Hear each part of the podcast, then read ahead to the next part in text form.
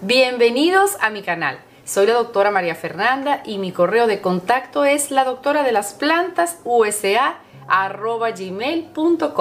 entonces vamos a proceder a trasplantar la orquídea para que al momento que ustedes lo tengan que hacer no tengan miedo y lo hagan con mucha facilidad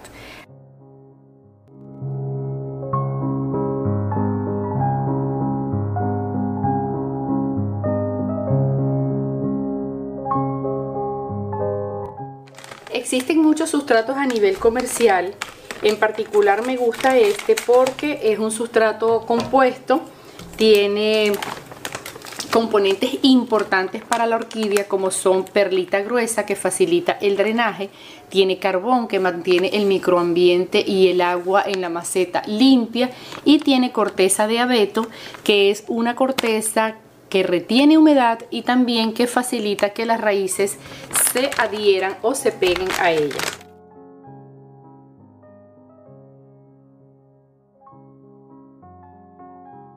Perlita, si, no tienes oportunidad de comprar un sustrato como este, puedes conseguir cortezas de árboles que tengas a tu alrededor. Eh, lo que se usa generalmente a nivel comercial es corteza de abeto, porque mantiene la humedad y pedacitos de carbón, esto también los puedes colocar, carbón vegetal, los cortas, los, los trituras un poquito que quede a este tamaño y se lo colocas. Voy a utilizar esta maceta a la cual le abrí adicionalmente a estos orificios que trajo en el fondo, orificios en las paredes. Primero coloco solo un poquito de sustrato hasta más o menos la mitad de la profundidad de la maceta. Va a ayudar a ir sacando la planta sin dañarla. En realidad a nivel comercial las venden mucho solamente con musgo.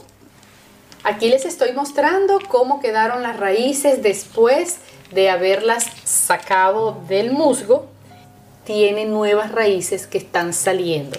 Aquí tenemos el sustrato que hemos colocado y así tal como está, la misma arquitectura de la raíz, la misma posición nos va a decir qué es lo que vamos a hacer.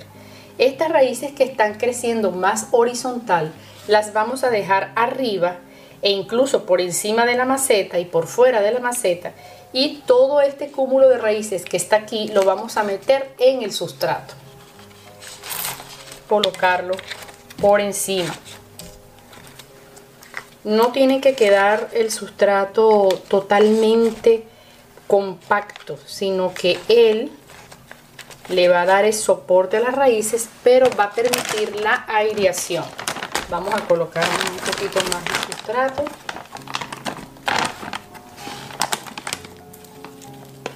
Ahí tienen todos los componentes, la perlita, y los tallitos de abeto.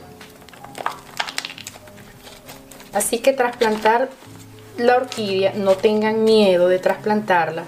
Eh, son plantas tan nobles y que además debemos proveerles un espacio donde ellas puedan tener sus raíces con suficiente aireación, pero que a la vez tengan humedad esta planta lo que tiene es mucha deshidratación y es severa porque ya la hoja está bastante delgadita.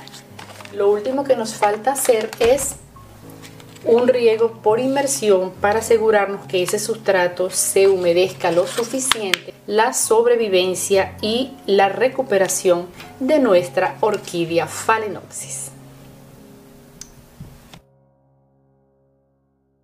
Pasado ya los 20 minutos, la colocamos aquí en la famosa ventana para ver cómo es su proceso de recuperación y hacer posible que estas hojas vuelvan a ser carnosas y tengan la turgencia y el brillo que tenían seguramente cuando esta orquídea fue comprada.